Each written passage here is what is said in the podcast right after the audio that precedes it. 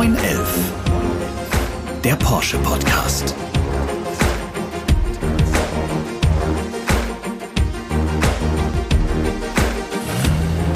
Herzlich willkommen zur neuen Folge von 911, dem Porsche Podcast. Mit diesem Audiomagazin wollen wir euch die Welt von Porsche näher bringen und uns mit spannenden Fragen beschäftigen. Einmal pro Monat begrüße ich dafür zwei Gäste in unserem Podcast-Studio. Wir haben es hier im Herzen unserer Marke eingerichtet, im Porsche Museum in Stuttgart-Zuffenhausen.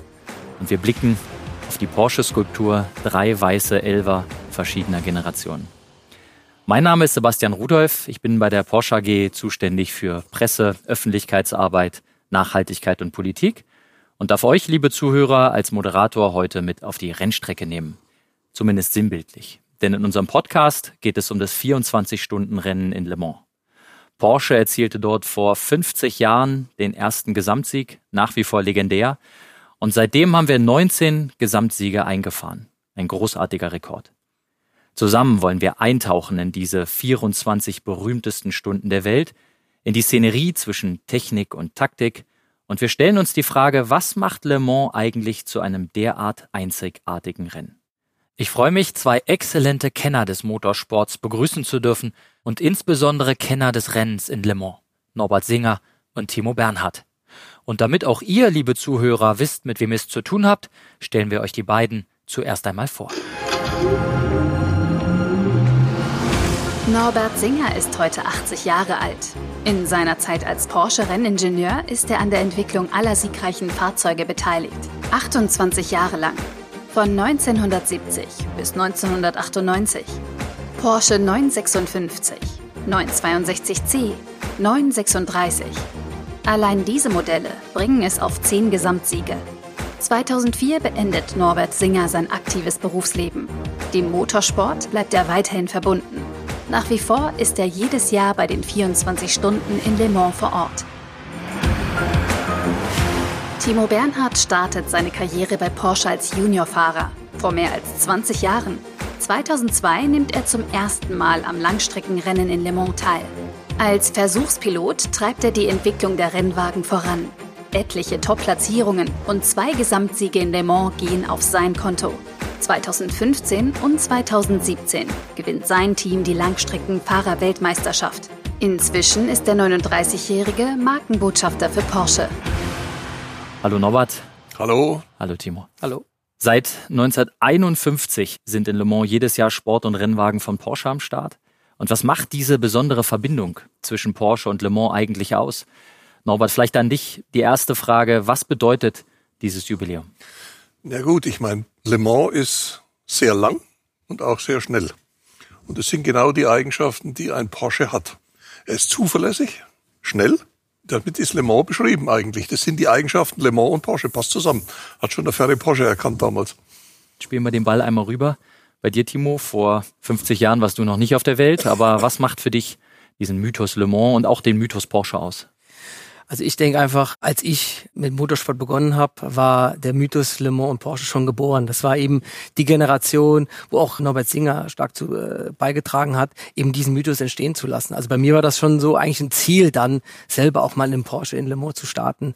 Und ich denke, wenn man es runterbricht, ist es als Fahrer einfach das härteste Rennen, einfach wegen der Distanz, eben über die 24 Stunden, wegen dem Speed, der Geschwindigkeit und ist in der heutigen Zeit, muss ich sagen, so noch das letzte Abenteuer für einen Fahrer, weil die Strecke aus einer geschlossenen Rennstrecke und einer Teil Landstraße besteht, was früher gang und gäbe war, aber zur heutigen Zeit eigentlich undenkbar. Und deswegen hat Le Mans auch so ein Alleinstellungsmerkmal. Und wie geht man dieses Abenteuer an? Dieses schnell und lang? Wie bereitet man sich darauf vor? Vor allen Dingen auch physisch?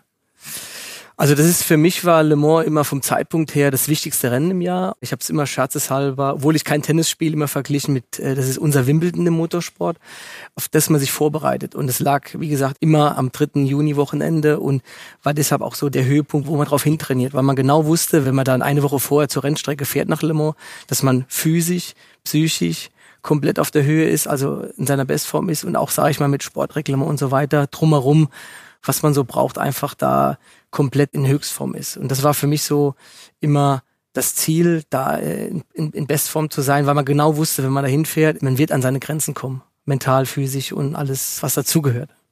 Apropos an Grenzen kommen. Norbert, du hast 16 Gesamtsiege in Le Mans mitverantwortet. Wo liegen für den Renningenieur die Grenzbereiche, in denen man arbeiten muss, um so erfolgreich zu sein? Naja, es gibt da verschiedene Themen. Man muss zunächst mal ein Auto haben, was zuverlässig ist, womit man die Chance hat, dass man 24 Stunden durchfahren kann. Also, dass man nicht durch Motor, Getriebeschaden oder sonst was ausfällt. Zum anderen sollte es eine gewisse Grundschnelligkeit haben. Also das heißt nicht irgendwo, dass man dann am 30. Platz rumfährt, sondern der 14. reicht schon, wie vor 50 Jahren. ja, das ist, zeigt auch ein typisches, typischer Fall, dass man in Le Mans eigentlich ist der Stadtplatz das Uninteressanteste. Ich meine, klar, wenn man vorne steht, wegen dem Stadtfoto und so weiter. Aber dann ist das Rennen eigentlich, gibt den Takt an. Und da muss man eben dabei sein. Man muss vorne dabei sein, dass wenn es denn soweit ist, dass man dann zur Stelle ist.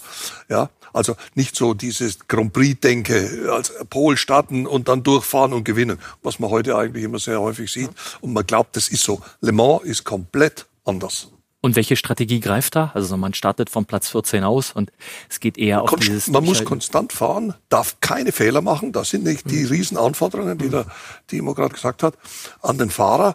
Alle kritischen Situationen vermeiden, weil es fahren ja nicht nur die ganz schnellen, mhm. die 10, 12 oder je nachdem, was es halt sind. Es gibt ja dann, es sind ja eigentlich vier Rennen in einem. Mhm.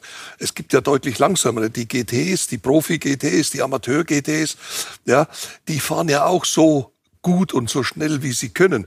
Nur wenn von hinten ein Prototyp ankommt, der kann vor der Kurve durchaus in den Spiegel schauen, aber in der Kurve steht er neben ihm. Da sieht er den gar nicht. Der ist plötzlich da.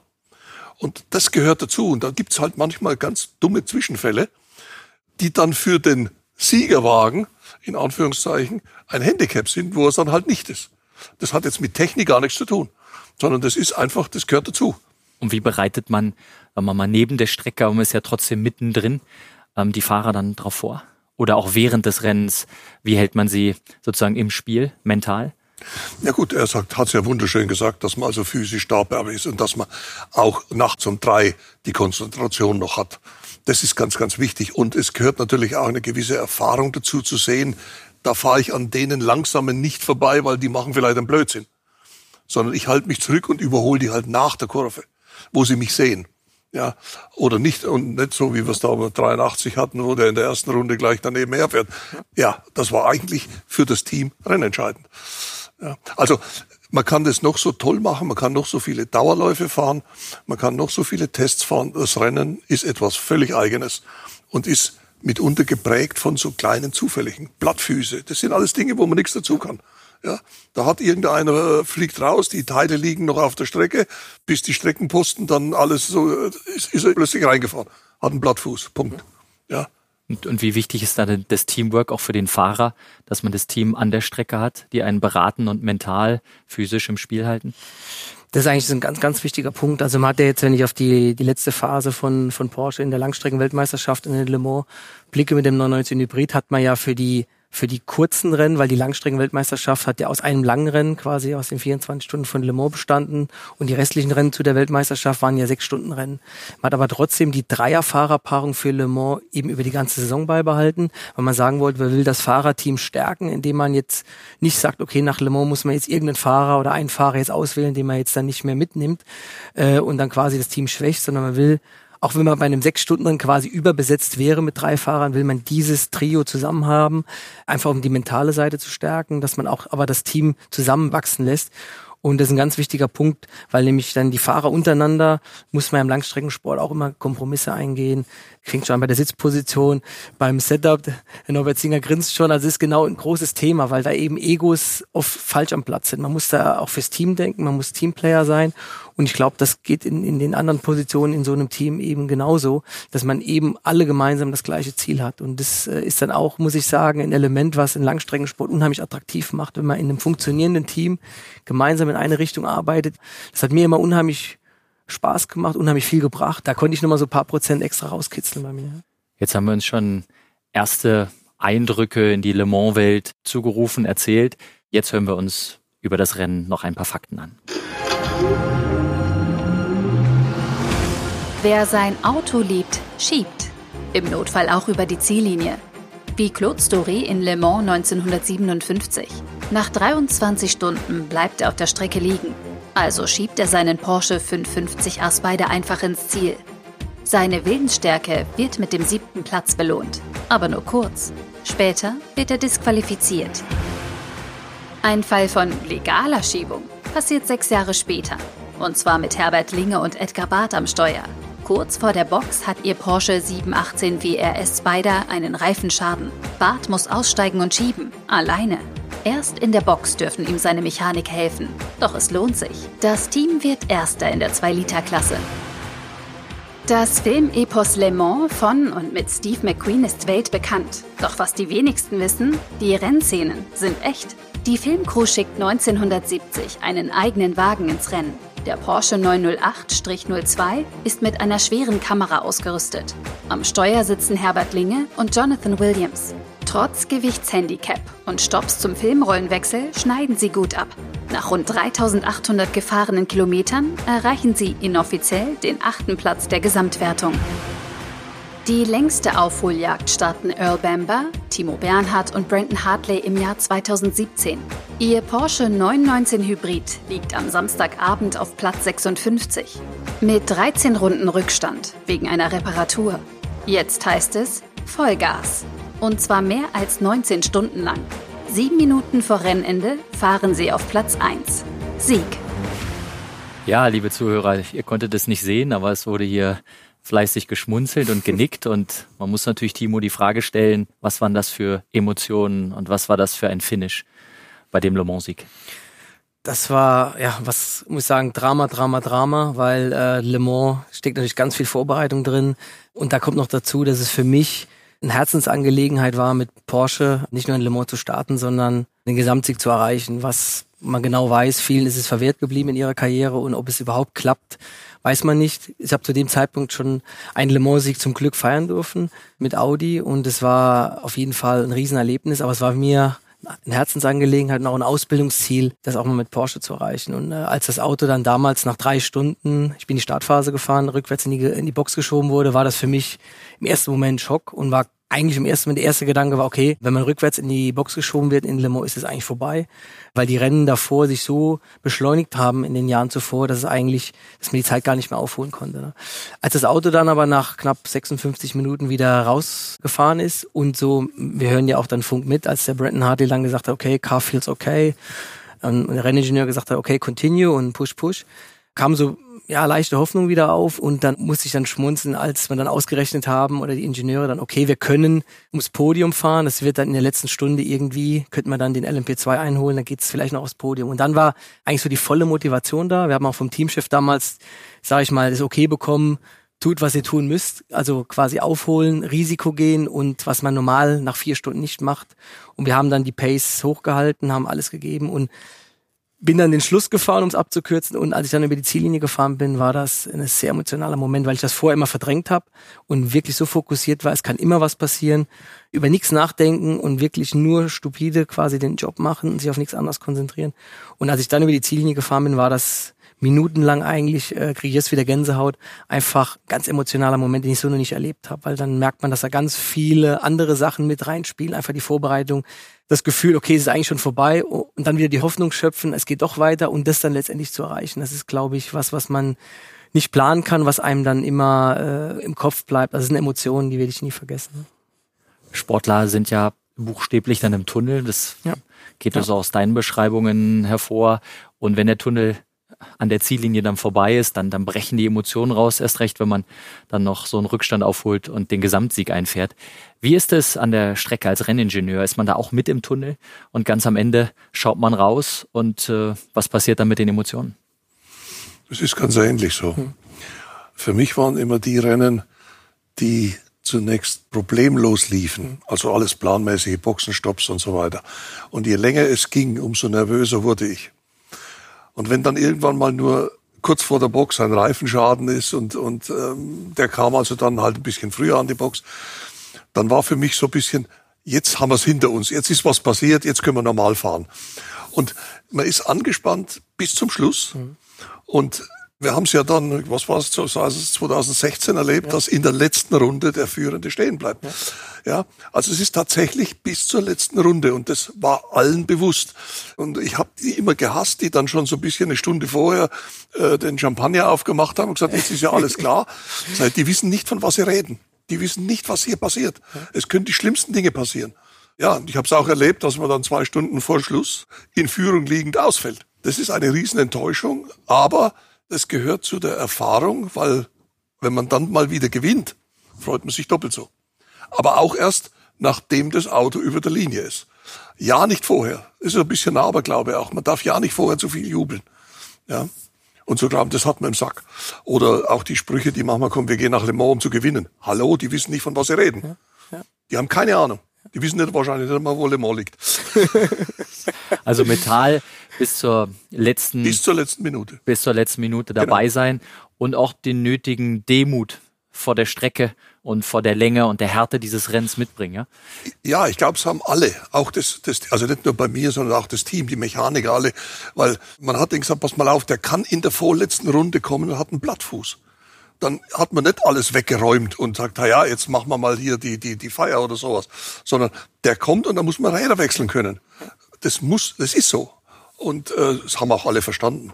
Und natürlich ist dann der Jubel, na sage ich mal, doppelt so groß. Timo, du hast von Wimbledon für Tennis angesprochen.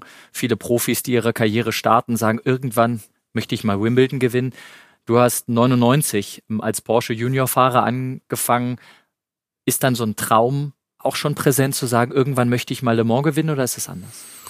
Nee, der, der Traum war auf jeden Fall präsent. Also für mich war die Chance, ins Porsche Junior Team einzusteigen, aufgenommen zu werden, war die Eintrittskarte zum Profirennfahrer und in der Zeit muss man dazu sagen, war ja gerade die Zeit, als Porsche sich aus Le Mans aus der GT1-Serie zurückgezogen hat. Zu dem Zeitpunkt ist es fair auch zu sagen, gab es dann genau zwei Werksfahrer und zwei Junioren und ich war einer davon. Also es kann man mit den, mit den heutigen Programmen, die man bei Porsche Motorsport hat, nicht vergleichen. Trotz allem war das für mich ganz klar das Ziel, irgendwann, dass Porsche wieder zurückkommt, weil mit 18 Jahren, klar, hat man natürlich die Träume und natürlich auch noch diese Zeit. Und das war von Anfang an. Ich kann mich noch dran erinnern, ich war mit äh, einem, also mein Mechaniker im Junior-Team, der war am GT1 98 in Le Mans am Fahrzeug, das Zweiter gemacht hat bei dem Doppelsieg, der Alex Wiggenhauser. Und wir hatten 2001 Carrera Cup Lauf in Le Mans auf der kurzen Strecke und er hat, da hat er nur von dem Rennen geschwärmt und wir mussten dann oder wir sind dann abends sind wir dann die große Strecke gefahren und das war für mich dann so, ich habe an den Lippen geklebt, habe gesagt, okay, das einmal das erleben und das war dann drei Jahre später war das dann der Fall, in einem GT-Fahrzeug dann in Le Mans erstmals zu starten und dann eigentlich, wenn man selber vor Ort ist, dann kriegt man erstmal richtig, ich will sagen, die volle Dröhnung, was Le Mans eigentlich bedeutet. Ne? Also von den Fans, von, von, von der Herausforderung des Rennens, Aufmerksamkeit drumherum, also die Anforderungen, die an einen selber gestellt werden als Fahrer. Und das war für mich dann, da hat sich das nochmal verfestigt, zu sagen, irgendwann möchte ich auf dem Podest stehen, auf die Tausende von Menschen runterblicken und das erleben. Nehmen wir uns doch mal kurz mit ins Auto selbst. 2002 Porsche 911 GT3 RS und dann 2017 mit dem 919 Hybrid. Wie unterschiedlich ist da die Porsche-Welt und wie unterschiedlich sind dann solche Rennen mit so unterschiedlichen Wagen? Also ich glaube, das sind da zwei komplett unterschiedliche äh, Welten, die kann man, glaube ich, nicht weiter voneinander äh, beschreiben. Also damals der, ähm, der Einsatz im GT-Fahrzeug beim ersten Le Mans-Rennen, das war ein Kundensporteinsatz. Das heißt, da wurde ein Ingenieur von Porsche abgestellt. Das war damals der Roland Kussmaul, der auch, glaube ich, schon an einem Gesamtsieg mitgefeiert hat in den 80er Jahren am Gruppe C. Und dann im Prinzip zwei Werksfahrer, ein Kundenfahrer und das Team war im Prinzip dann ein reines Kundenteam aus USA. Und dann 2017 war natürlich ein voller Werksansatz in der Top-Kategorie und es ging um Aufmerksamkeit, aber mit all dem Druck, der dann auch mit der Aufmerksamkeit und der, der Erwartungshaltung, die, die damit dazukommt. Äh, rein vom Fahren her war es natürlich auch komplett unterschiedlich. Also ich weiß noch damals mit dem GT-Fahrzeug war es noch so mit den Stahlbremsen. Man musste wirklich auf die Bremsen aufpassen, musste die sich einteilen, dass man nicht zweimal Bremsen wechseln musste, weil einmal war schon klar, man kommt nicht über die Distanz, äh, ohne einmal Bremsen zu wechseln. Es war noch ein haargeschaltetes Getriebe mit Kupplungseinsatz beim Hoch- und Runterschalten. Das heißt also, der Roland Kusma hat uns damals eingebläut, keine Curbs, jeder Schaltvorgang mit Kupplung und ja auf die Bremse aufpassen. Also es war dann wirklich, man hat das nicht nur das Gefühl gehabt, sondern es war ein Langstreckenrennen. Es war einfach auch nicht nur schnell fahren, sondern es war die Leistung, das Auto über Distanz zu bringen, dass man zum Ende hin, sage ich mal, noch angreifen kann, wenn man musste, also auf das Auto aufpassen, wie auf den Augapfel, wie man so schön sagt. Das Rennen hat sich über diese Zeit natürlich enorm beschleunigt und mit dem Hybridfahrzeug, mit dem 919 Hybrid war es dann schon so, dass man mit den Carbonbremsen, mit dem wippengeschalteten Getriebe, mit einem Abtriebsauto ist man fast Sprinttempo gefahren über die komplette Distanz. Es gab dann auch Kurven und Curbs, wo man aufpassen musste, dass man nicht auf einem Curb hochschaltet, weil es nicht gut war fürs Getriebe. Aber die Einschränkungen waren deutlich geringer. Es war auf einem höheren Niveau natürlich von den Möglichkeiten, aber von der sagen wir, Anforderung des Fahrers jetzt körperlich natürlich und auch mental war es schon nochmal eine andere Hausnummer auf jeden Fall. Wie hat sich das, Norbert, an der Rennstrecke verändert? Das, was der Timo jetzt von den Welten erzählt, die ein GT-Fahrzeug und jetzt auch der 919 Hybrid bieten und die Anforderungen, die für den Fahrer einhergehen. Wie ist es an der Rennstrecke für, für die Ingenieure? Na gut, wenn man ein bisschen zurückguckt in Le Mans. Le Mans war ja einmal bekannt oder ist bekannt 24 Stunden. Und danach fiel einem sofort ein, da gibt's eine lange Gerade, fünf Kilometer. Und fünf Kilometer ist ungefähr das, bis man ein Auto äh, Höchstgeschwindigkeit erreicht. Also das heißt, man fährt fast Höchstgeschwindigkeit, fällt vielleicht zwei, drei kmh.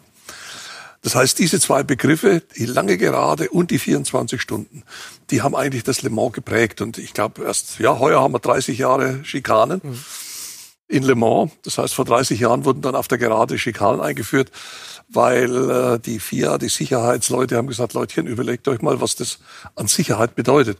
Wie Timo vorhin sagte, es ist ja eine öffentliche Straße ja. mit Straßengraben und allem, was dazugehört. Und daneben dran die Gärten, Häuser und so weiter. Also es ist ja keine permanente Rennstrecke. Und da hat man dann zwei Schikanen eingeführt was auch völlig richtig ist, dass also diese Wahnsinnsgeschwindigkeiten von, naja, wir haben echte 370, dann zum Teil 380 erreicht, auf einer Landstraße. Ja, man muss sich das vorstellen, Landstraße. Und da waren die, also wenn man ab und zu mal dann die Straße normal gefahren ist mit dem PKW, die war ja dann immer offen. Ja, man sieht diese, diese LKW-Rillen, die da drin sind in der, der Straße, da steht dann, wenn es regnet, das Wasser auch ein bisschen. Also ganz toll fürs Rennauto. Ja, und das war halt Le Mans. Da hat man also nicht gesagt, ah, das kann nicht sein und das muss man ändern. Das war Le Mans, fertig. Ja. Und ich meine, Le Mans, wenn wir noch ein bisschen weiter zurückgehen, Le Mans, glaube ich, war, ist, die 24 Stunden gibt es ja seit 1923. Aber der ACO, also die Organisation, die gibt's ja schon seit 1905, wenn ich es richtig weiß. Ja, ein Jahr später, nachdem die FIA gegründet wurde. Also die, die sind etwa gleich alt. Und die hatten eigentlich immer schon ein bisschen etwas im Kopf auch. Die hatten zum Beispiel auch den ersten Grand Prix. Der erste Grand Prix lief in Le Mans. Es gibt eine schöne Geschichte und ich würde gern wissen, ob die wahr ist, dass während des 24-Stunden-Rennens der Norbert Sänger nicht geschlafen hat. Also von Samstag früh bis Sonntagabend nach der Siegesfeier äh, nicht geschlafen. Stimmt das? Und wenn ja, wie schafft man das? Ist das Adrenalin pur, was einen wach hält? Nein, das ist gar nicht so schwer. Und zwar, man muss sich vorstellen, früher gab es ja keinen Funk. Mhm. Und man hatte keine Ahnung, wie das Auto fährt. Insofern war es, das habe ich mir dann zum eigen gemacht. Ich stehe dann draußen vor der Box mit meiner Uhr und gucke dann Stopp, um zu sehen, jetzt damals waren es die RSR, die fuhren vier Minuten irgendwas, später war es halt ein bisschen schneller, einfach um zu sehen, wann muss er denn kommen. Ja, und dann hat man geguckt und jetzt muss er aus der Schikane kommen. Ja, er kommt, okay, dann war es in Ordnung. Dann hat man wieder vier Minuten gewartet.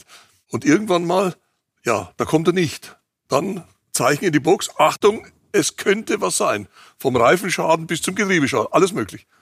Ja, und dann kam er halt zehn Sekunden später, weil er irgendwo im Verkehr gesteckt ist. Entwarnung, geht weiter. und irgendwann mal, jetzt muss er kommen, weil er ist schon eine halbe Minute überfällig. Das war die einzige Information. Es gab kein Fernsehen, es gab keine Zeitnahme, es gab nichts. Ja, und insofern ist man natürlich auf die Füße geblieben. Und tatsächlich auf die Füße. Ich bin, glaube ich, gar nicht, habe mich nicht einmal hingesetzt.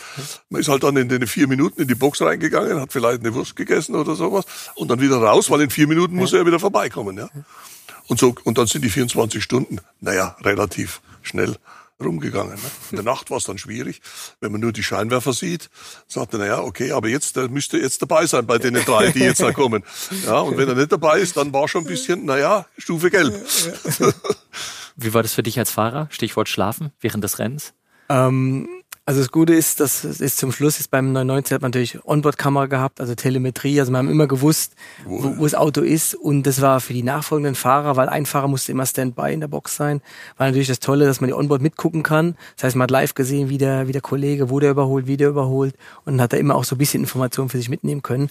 Aber ich kann es ganz ähnlich wie der Norbert Singer auch beschreiben, dass man auch als Fahrer, dass man so ja, im Rennen drin ist, selbst wenn man nicht fährt. Und ich glaube, das ist was, was Leute aus den Sprintrennen sehen oder Rennfahrer nicht so nachempfinden, dass, obwohl man jetzt gerade nicht fährt, fährt trotzdem das Auto weiter und sein Auto fährt weiter und man ist im Rennen trotzdem drin, verfolgt das, als ob man selber drin sitzen würde. Also das heißt, es bleibt eigentlich gar keine Zeit, um richtig abzuschalten oder jetzt dann irgendwie zu relaxen. Also von Schlaf gar nicht zu sprechen. Also ich glaube, wenn überhaupt, halbe Stunde dösen.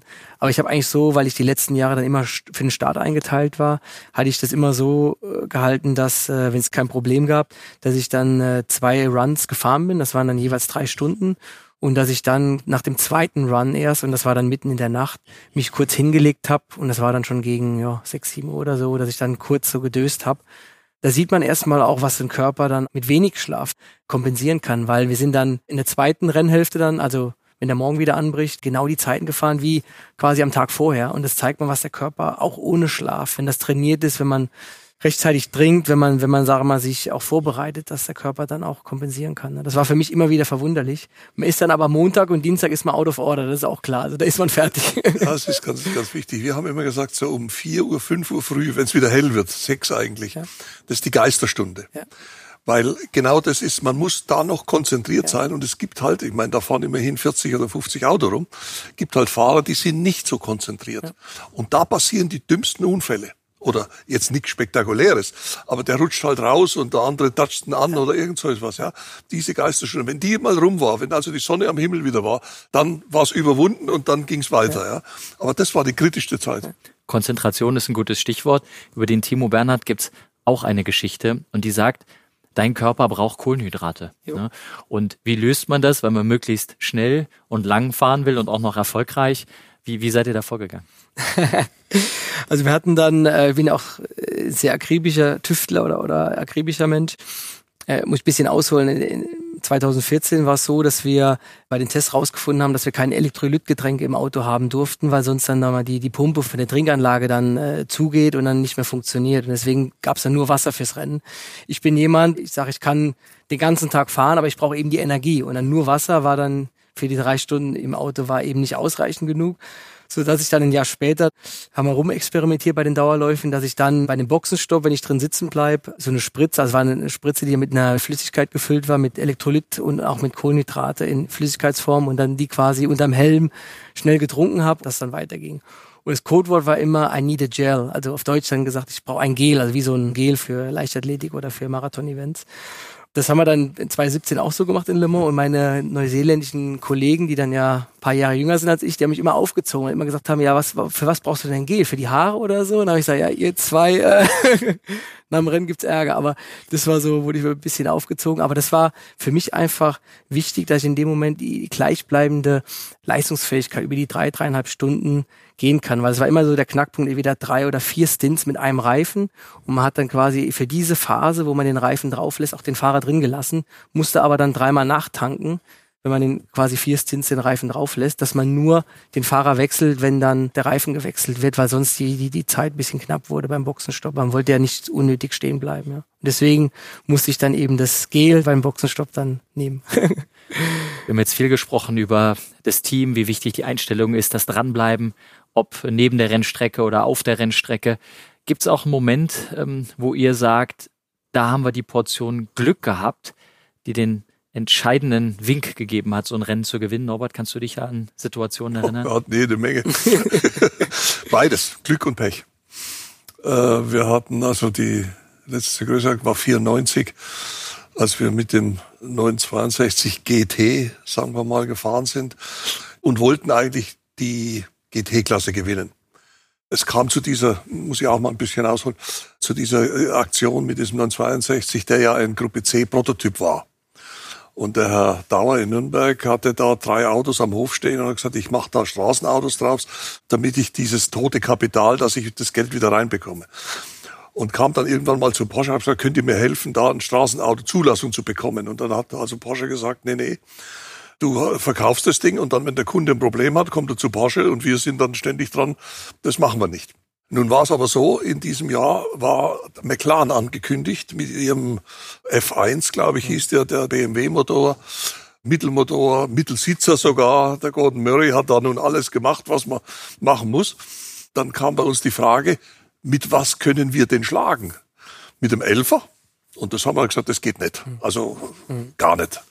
Ja, was können wir dann machen? Und dann kam also irgendwo auf die Idee, sag, Mensch, der Dauer hat doch was und wenn wir den helfen, dann können wir also, okay, wir haben das gemacht, hat funktioniert, ging perfekt. Wir wollten also GT gewinnen waren im Training schon relativ zügig, äh, ich weiß nicht, vierter, fünfter, schnellster oder sowas.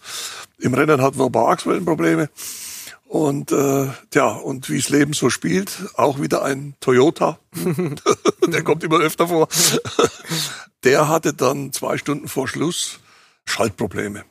Blieb vor der Boxen aus, also vor der Ausfahrt stehen, hatte Schaltprobleme. Wir waren nicht so weit weg, der alte Spruch, zur rechten Zeit, am rechten Erfolg, waren wir zufällig und haben die Führung übernommen. Und haben geführt, hatten aber ein riesen Achsenwellenproblem. Das haben wir uns schon, bevor es dunkel wurde, hat man es in die Nacht hineingeschleppt. In der Nacht haben wir gesagt, da ist dunkel, wir gucken, wenn die Sonne aufgeht. Und dann ging es halt, na ja, das geht schon noch ein bisschen. Und dann plötzlich führen wir zwei Stunden vor Schluss und haben ein riesen Achsenwellenproblem am Buckel. Dann kam natürlich, habe gesagt, aus Ende, wir gucken nicht mehr, fahren. Entweder so oder so. Und da hat man das Glück, dass wir gewonnen haben. Ja. Und äh, ja, ein paar Jahre später sind wir zwei Stunden vor Schluss in Führung liegend ausgefallen. Das ist die andere Seite. Ne? Also beides, man braucht beides. Und dieses Glück, und das ist das, was ich vorhin gemeint habe, man kann Le Mans nicht sozusagen, jetzt gehen wir mal hin und gewinnen das. Da hängen so viele Dinge dran, die man nicht beherrschen kann. Man kann noch so viele Dauerläufe fahren. Es geht nicht. Hm. Und das ist eben das, was einem dann fehlt. Und ja. naja, Toyota hat es ein paar Mal nicht gehabt. Naja, jetzt haben sie gerade ein paar Mal gewonnen. Und das macht auch die Faszination aus. Mal das Glück haben, mal das Pech haben, diese Spannung, die da erzeugt wird in diesem Rennen, neben dem Mythos, den Le Mans ja ausstrahlt. Erinnerst du dich auch an eine Szene, wo du sagst, Mensch, das war jetzt auch Glück, das Nötige, das Tüchtigen ähm, oder auch verdammtes Pech, hätten wir eigentlich nicht haben dürfen oder sollen? Auf jeden Fall beides. Also 2017 ist ja das beste Beispiel für, die, für die, den glücklichen Moment und das nötige Quäntchen Glück. Das ist das, was äh, Dr. Wolfgang Porsche uns auch gesagt hat bei unserem ersten Auftritt mit dem 919 2014. Er sagt, äh, bei aller Vorbereitung, man braucht das nötige Quäntchen Glück und es ist genau das zusammengefasst, äh, was man eben braucht, um zu siegen. Also es gab klar, bei den Starts, die ich gefahren habe, gab es beides. 2017 das Quäntchen Glück, aber wenn ich dann äh, drei Jahre zuvor, 2014, da haben wir dann bei dem Wiedereinstieg ein Rennen gehabt, was eigentlich nicht hätte besser laufen können.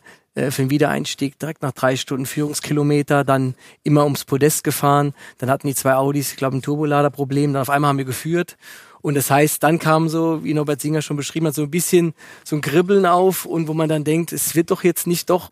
Und genau das war der Moment, zwei Stunden vor Schluss, als wir dann äh, mit Motorschaden dann ausgerollt sind. Also das ist sowas und das hat mir damals, muss ich sagen, schon, will ich sagen, einen Schlag äh, gegeben, aber das war nochmal die Erinnerung dann, boah, es ist A, wirklich erst vorbei, wenn es vorbei ist und B, das Rennen, man kann es nicht vorhersehen, man kann es nicht planen man darf tunlichst auch nicht vorher schon an irgendwas denken. Es ist ein Rennen, wo man bestmöglich vorbereitet hinfahren soll. Ich habe es immer so gehalten, Ergebnis offen, versuchen, die eigene beste Leistung zu kriegen. Und was dann dabei rauskommt, ist das, was, was bei rauskommt. Und dann versuchen danach zu analysieren mit Abstand. Aber anders habe ich auch gespürt, äh, kann man das Rennen also für mich nicht angehen. Sonst wird man dann zu sehr enttäuscht oder, äh, sage ich mal, verstrickt sich in anderen Dingen, wo man dann nicht mehr fokussiert ist kann mich erinnern, es war glaube ich 82, wo wir das erste Mal mit Gruppe C gefahren sind und da auf der Stadt und vor dem Start die Vorbereitung und da gibt's natürlich dann die Medienvertreter, die natürlich, ja toll und prima und denken sie schon, ne, sage ich, jetzt schauen wir mal, jetzt fahren wir mal 18 Stunden. Und dann schauen wir mal, was noch übrig ist. Vielleicht sind wir gar nicht mehr dabei. Ja, dann brauchen wir auch nicht drüber nachdenken, ob wir gewinnen. Und dann geht's los. Also, das ist diese Grunddenkung. Und du sagst es auch völlig richtig. Man kann nicht hingehen und sagen, das gewinnen wir mal schnell. Geht nicht.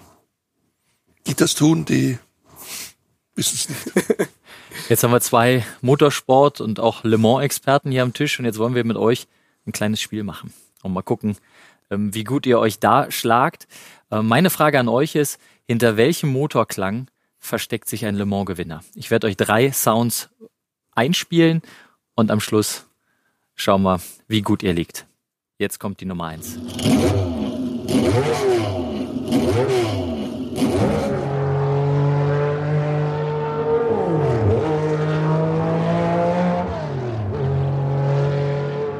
Das war schon mal ein satter Sound und jetzt kommt die Nummer zwei.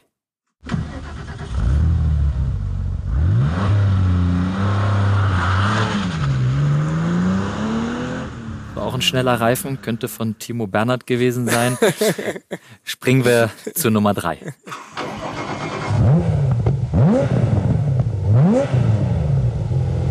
So, Norbert, du darfst als erster raten. Eins, zwei oder drei, hinter welchem Sound versteckt sich ein Le Mans-Gewinner? Hinterm ersten würde ich 917 tippen. Und Timo, was meinst du? Ist vor meiner Zeit, also würde ich, äh, würde ich mitgehen, auf jeden Fall, ja, Nummer eins. es ist immer gut, einen erfahrenen Renningenieur zu haben, auf den man sich verlassen kann. Super. Norbert, herzlichen Glückwunsch. Es ist tatsächlich ein Porsche 917 und Timo hat das Gespür, auf die richtigen Leute zu hören. Das gehört auch dazu. Und äh, der 917 hat in den Jahren 70 und 71 gewonnen. Da war der Timo noch nicht mal auf der Welt. Nicht mal Ja, geplant. ah ja, nee. stimmt. ja, genau. Hinter dem zweiten Sound, um das auch aufzulösen, versteckt sich übrigens ebenfalls ein Le Mans-Sieger. Und zwar ein Porsche 911 GT1. 1998 hat dieses Rennfahrzeug die Plätze 1 und 2 belegt. Und der dritte Motorsound war ein Carrera GT, kein Le Mans-Gewinner, aber ein absoluter Supersportwagen, den wir zwischen 2003 und 2006 gebaut haben. Jetzt kommen wir zum Publikum und mal schauen, wie gut ihr euch auskennt mit Porsche Sounds, ob ihr auch das richtige Gespür habt, wie Norbert Singer und auch Timo Bernhard und einen Preis gewinnen könnt. Die Frage ist, welcher der drei folgenden Sounds gehört zum Le Mans Rekordsiegerfahrzeug Porsche 956-962? Dieser Wagen hat von 1982 bis 87 insgesamt sechsmal hintereinander als erster die Ziellinie überquert. Ich spiele euch jetzt drei Sounds an und ihr hört bitte gut zu. Hier kommt Nummer eins.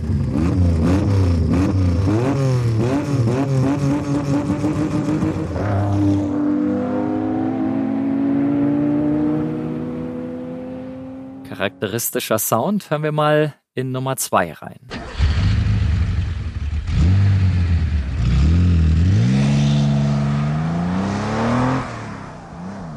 Und hier kommt Nummer drei für euch.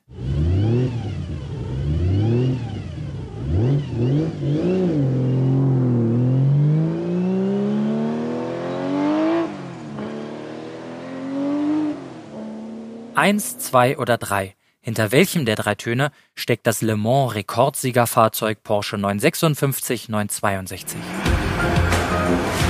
Die Porsche AG verlost eine Führung im Stuttgarter Porsche Museum. Exklusive Einblicke hinter die Kulissen sind dabei garantiert. Das Gewinnspiel läuft ab sofort bis zum Erscheinungstermin der nächsten 911 Podcast-Folge.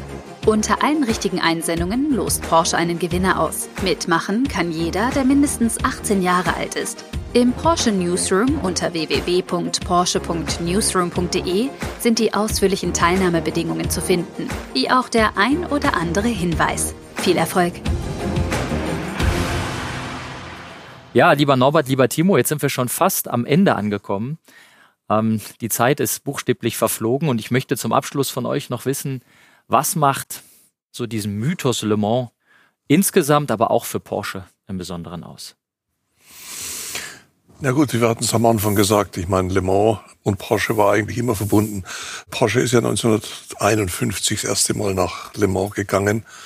Eigentlich ganz kurz nachdem es den Namen oder das Auto Porsche überhaupt gab. Und Ferry Porsche hat die Weitsicht gehabt, zu sagen, wir gehen dahin und wollen dort gut ausschauen.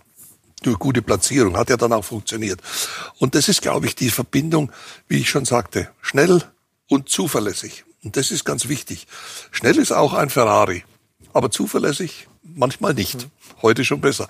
Aber das ist das, was Porsche immer, es ist alltagstauglich, es ist schnell, zuverlässig. Das ist entscheidend. Und das ist das, was man in Le Mans braucht. Und wie siehst du das? Also ich bin äh, als frischer Werksfahrer das erste Mal 2002 äh, nach Le Mans auf die, bei, bei dem obligatorischen Wiegen montags auf dem Platz de la Republik gelaufen mit dem Porsche-Hemd. Und äh, zu der Zeit war Porsche nicht in der großen Klasse aktiv. Und ich glaube der dritte Fan, weil das ist ja voll von Fans, also man kommt kaum durch.